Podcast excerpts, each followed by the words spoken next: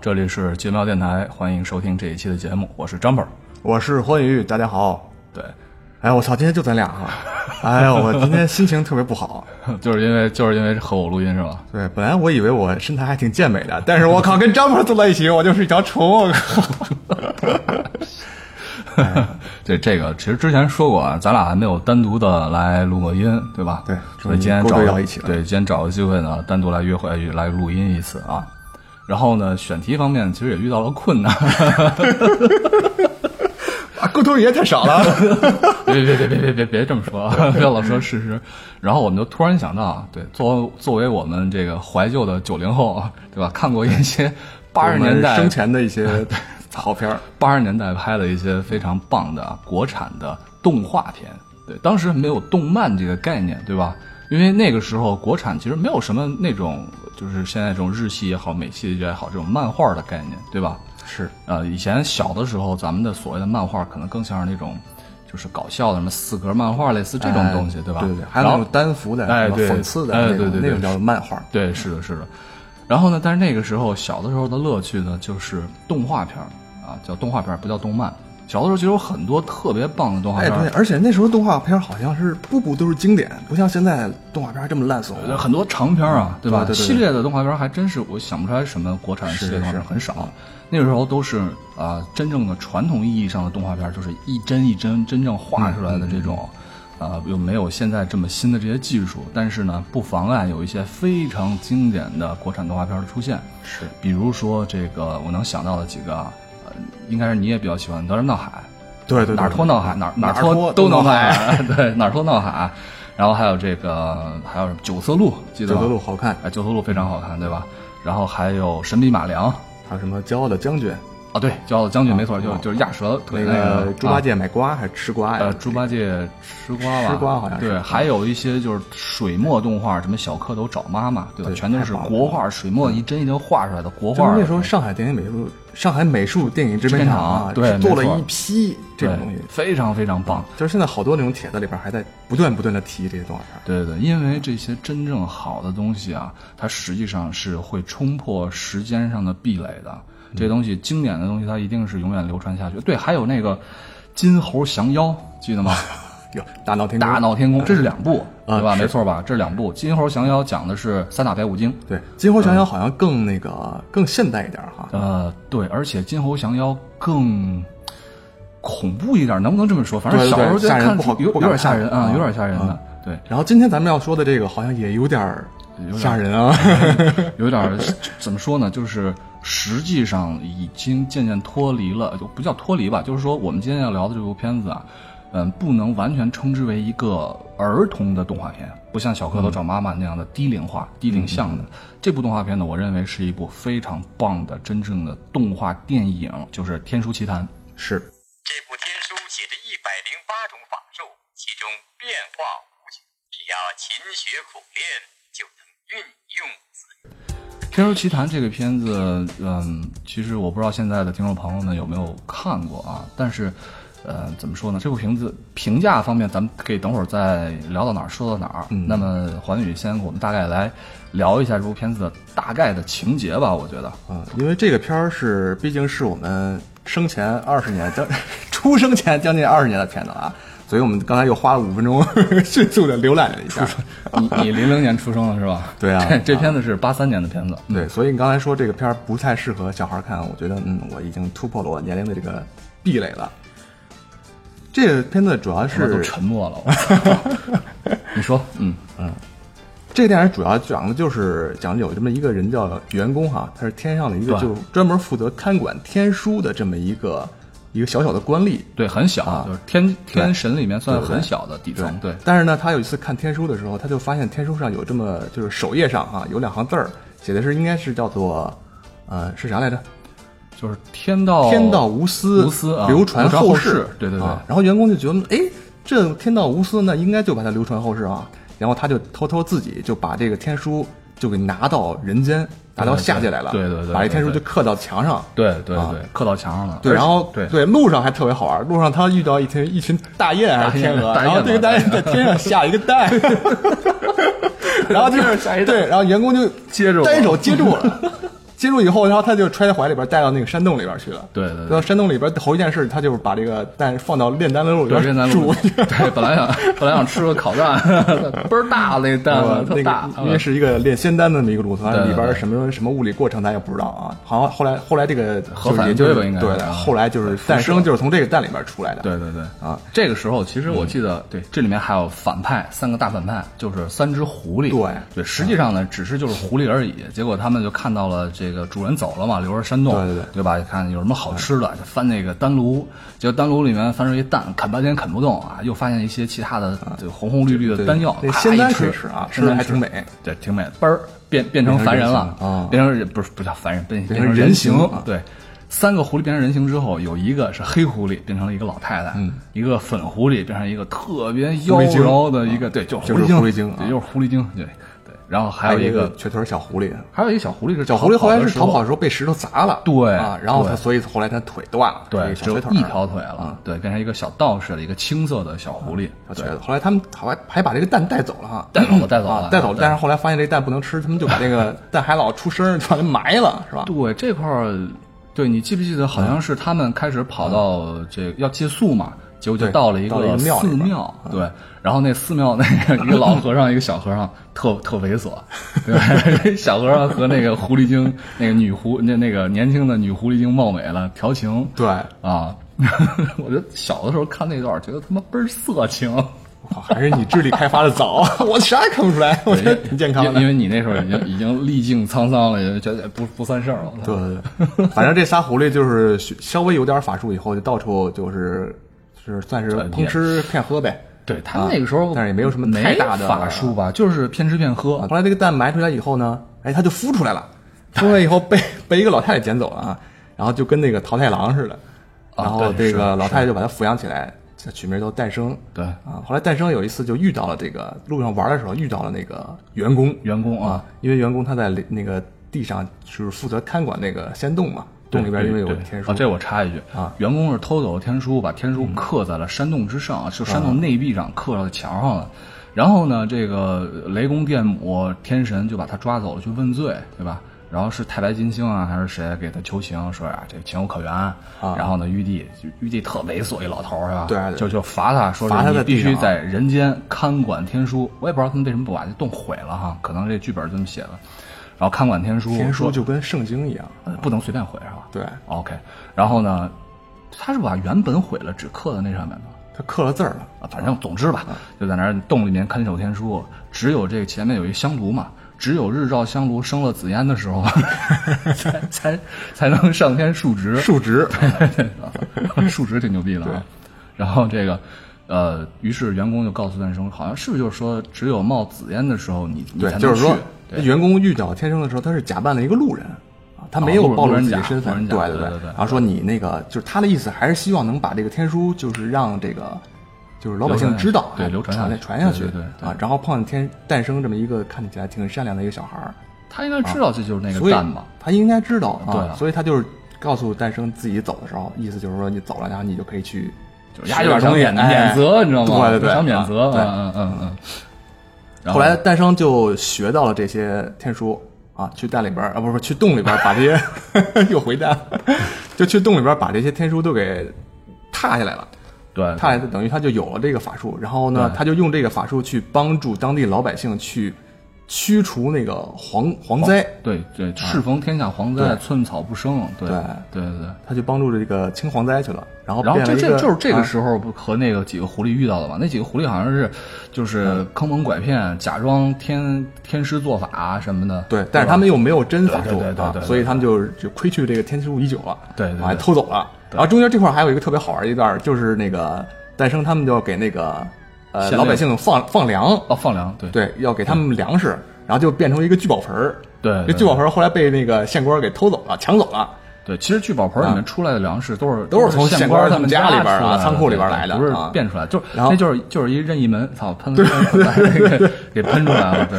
然后县官拿走聚宝盆以后，从里边变出各种好好吃的东西，然后结果他说巨官他剑官他爸 掉掉进聚宝盆里边去了。我觉得他妈特别对，那块那块应该是最好玩的，就是印象最深的几个桥段，这块儿最逗了。然后最后变成了十个爸爸，对他，他他是单生把爸爸还给他，单生说：“我还你。”特别从聚宝盆里面爬出来十个。对。然后那个县官就怒了，我操了，就然后就把那个诞生给抓到了，先是抓到福尹家，是没错没错啊，先向往往上级汇报嘛。对对对然后福尹一看这东西蛮挺好的，然后他又把他给，啊不是不是，是中间这块有一个那个是那个三个狐狸要弄这，说一定要把天书弄到手。然后这啊仨狐狸就跑，也跑到福尹那儿了。然后那个年轻貌美的狐狸精，对吧？长得倍儿好看，跟环宇似的。然后就要勾引那福尹嘛。对。但实际上他把那福尹给调包了。然后那个 那个猥琐的那猥琐的福尹是后来是那个啊小狐狸清道士瘸腿小狐狐狸假扮的，对对对对对对。然后呢？然后他们就把这个诞生打包装箱带到那个皇宫里边去了。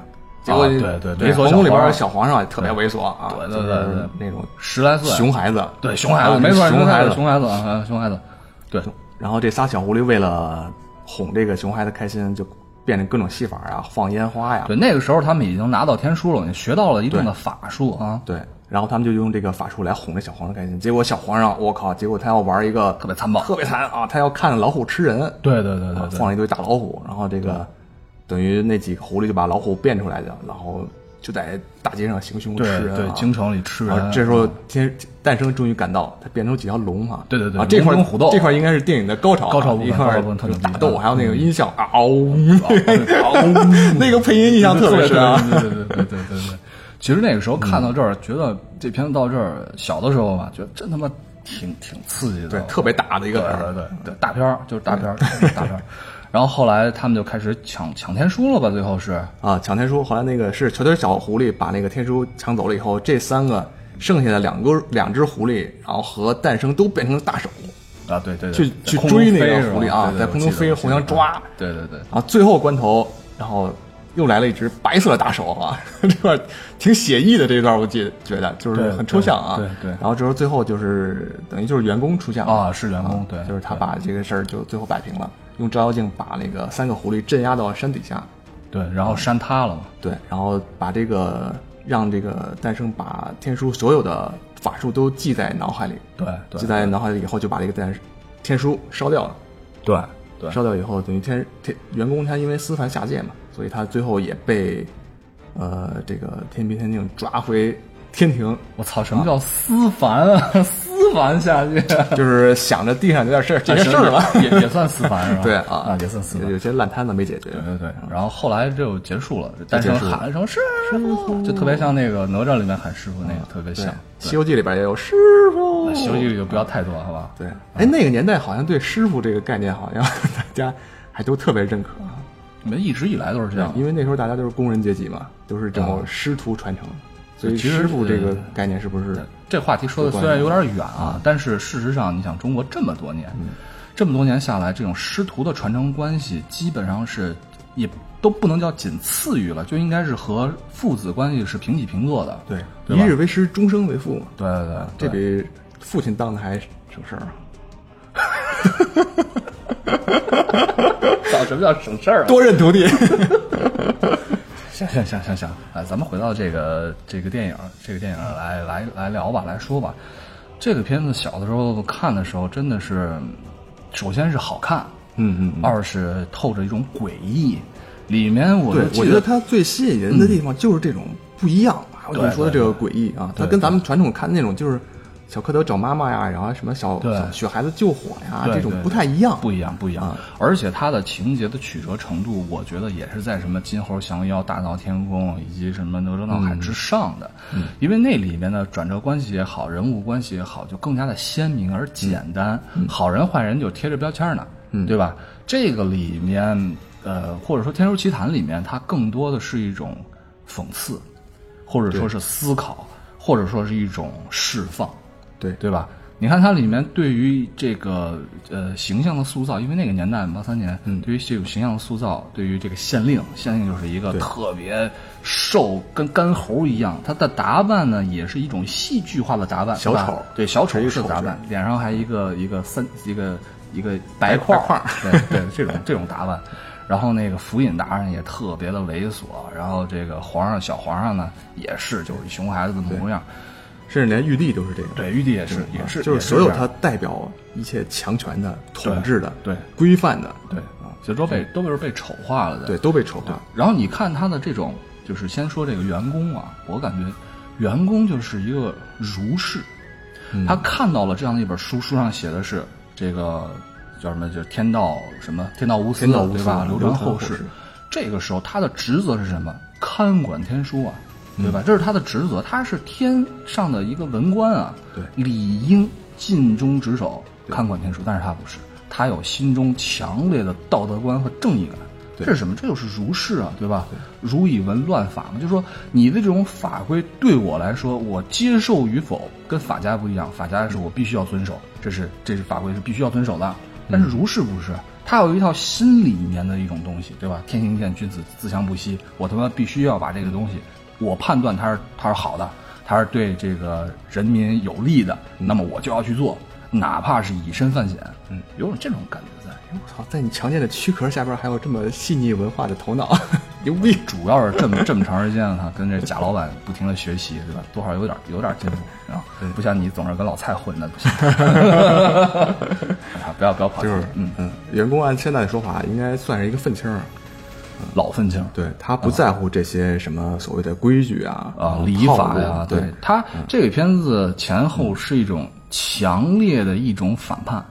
我觉得这个里面的反叛和呃《哪吒闹海》里面的反叛还还不太一样，我觉得这个可能更深刻一点，对，就是更深刻一点，嗯，对对，跟就是社会整个这个呃，权力呗，还不仅仅这不单是权力的问题，嗯，反正最后到员工他的结局可想而知，也不会好到哪儿去。啊对对，虽然他最后没交代，对啊，我觉得最后的员工的结局是把整个片子更升升华了一些。它中间啊，诞生是什么？诞生是一个纯洁的一个呃一个存在，对吧？对对它从蛋里面生出来，然后呢，天生的。为什么它是从蛋里面出来的呢？嗯，就是说它一出生，它就带着某一种使命感。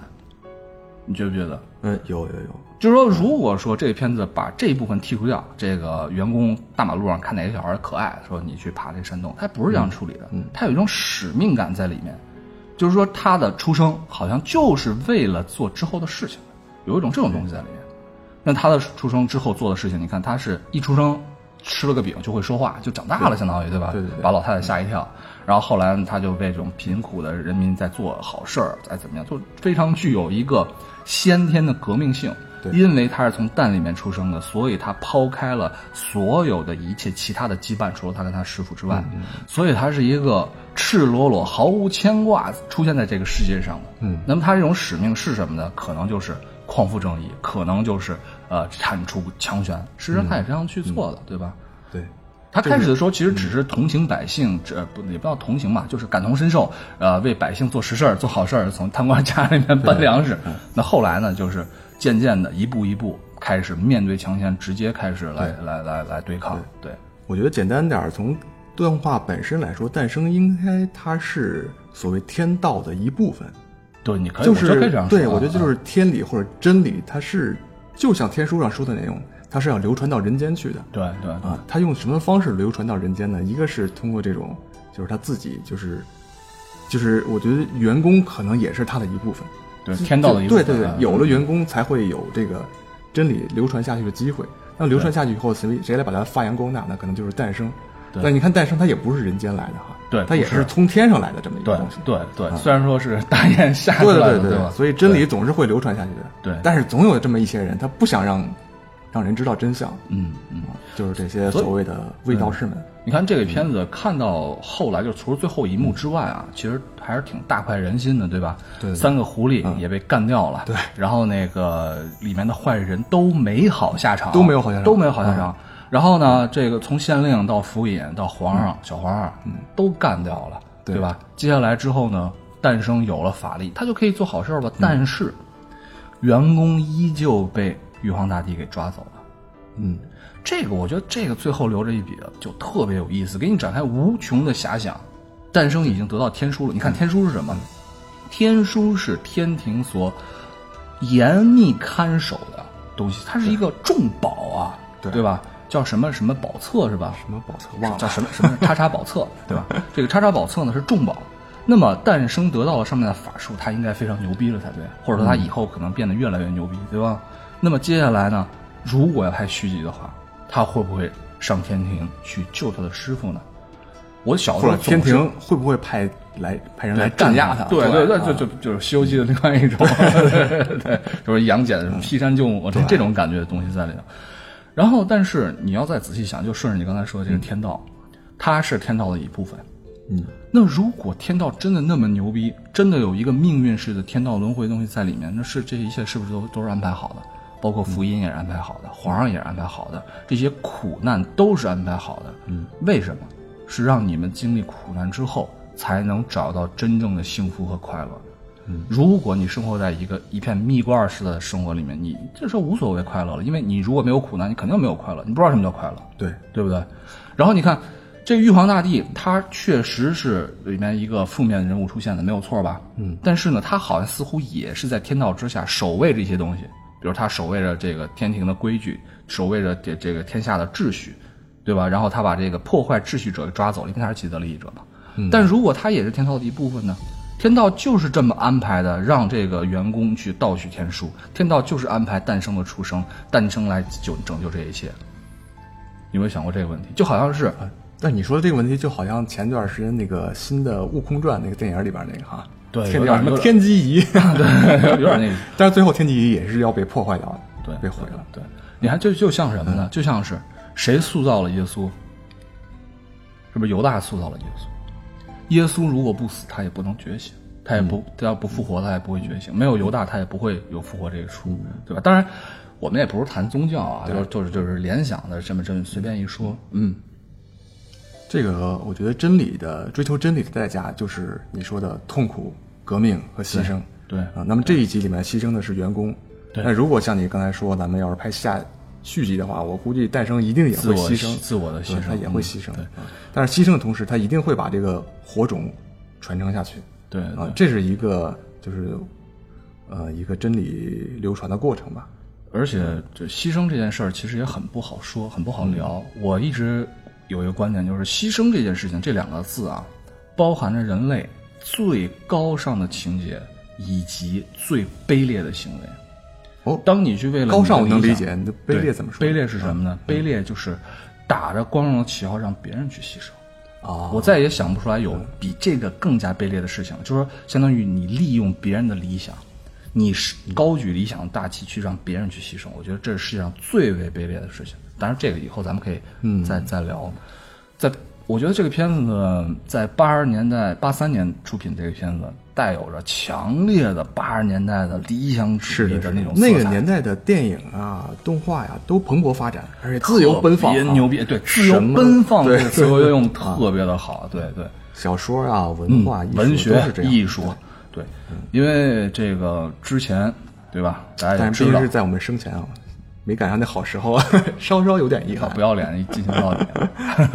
就是因为你想，八十年代之前，就是七八年之前，或者再往前一些，嗯，十几年的，不光是十年，说实话，十几年、二十年的这个动荡的这样的一个环境吧，是，大家也需要这样一个释放的过程。对，然后八十年代整个的八十年代就是一个啊，我觉得可能是中国，或者说很多人认为那可能是中国最好的十年，那种理想主义的蓬勃的发展，那种对希望、对未来生活的那种憧憬，嗯，就是那个时候很多人都是特别有追求的。嗯，啊，当然不是说现在人没追求啊，咱这个不讨论，对吧？这种这种比对咱姑且不讨论啊。那个年代是有八十年代的特色，是特别具有某一种魅力的，对吧？嗯，呃，有一种蓬勃的一种感觉，就是你像这个片子里面，其实这个片子的革命性特别强，对对对，他把所有该革的都革掉。革命性特别强，而且这个片子里面，或者说那个时候有很多的片子里面，它是上不封顶的一种革命。你看这个里面就把皇帝的玉皇大帝对把皇帝的命革玉掉。皇大帝上玉皇大帝是个王八蛋，再往上都得革。对，再往上都都得说，都得革。那么你再往后面看，后面看九十年代或者再往后的片子，那是什么？反贪官不不反皇上啊，对对吧啊，所有的正面皇上都是正面形象啊，皇上正面皇上被他们蒙蔽了，对对吧？什么乾隆微服私访，我操，这个心怀天生啊天下呀，对吧？我是心怀苍生啊，我这个这个都是被这些贪官，对吧？年羹尧王八蛋，什么这些贪官王八蛋，然后皇上身边有个大批忠臣，呃，对吧？要帮他，然后一大批这江湖志士，最后全都走到正面去，全他妈成这种东西了。你这个里面你的反抗的情节那就弱太多了。嗯嗯，其实我觉得以后咱们可以商量一下，可以开一个年代的专题，哎，好主意，对吧？嗯，以八十年代专题、九十年代专题，哎呦，那这个真是专题得拍好多好多好多好多集了哈。没事儿瞎聊吧，尬聊咱们可。以八十年代的爱情片，八十年代的动作片，八十年代的科幻片。八十年代科幻片《霹雳贝贝》，霹雳贝贝 我操！对对对对，咱们下一期聊《霹雳贝贝》，特别好看 啊！熊猫小姐我操，没看过，没看过啊？没有看好看，这都是八十年代经典的片子。是吧？对，啊，还有那叫什么？就是有一个《我的九月》，啊，我的九月，啊我的九月是九那个90九一年的哦我的九月是说的是这个亚运会开幕式的事儿对对对啊，小孩儿准备那个彩排，对，啊准备彩排的事儿，对对。但是他也是抓住了八十年代的尾巴吧，算是对。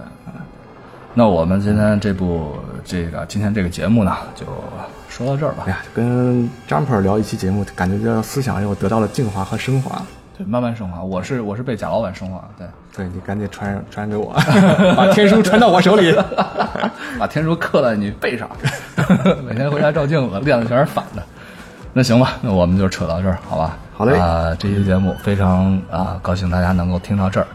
那么我们之后呢，在这些老的东西、一些很经典的东西，包括很经典的动画片，都可以拉出来再说一说，对吧？可以再聊一聊。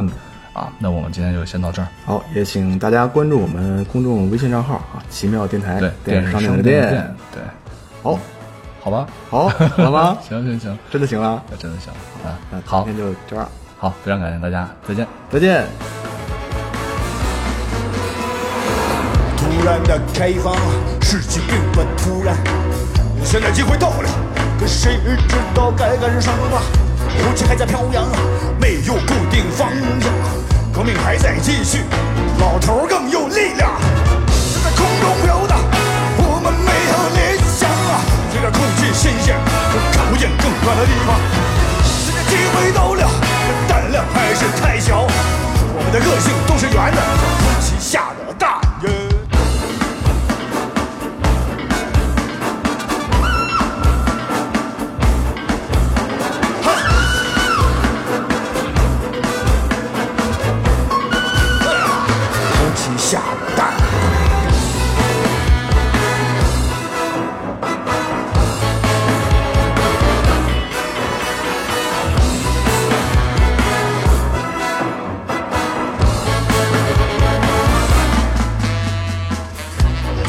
突然出来，十多年的期待，追求抬头叫是天生的遗传啊！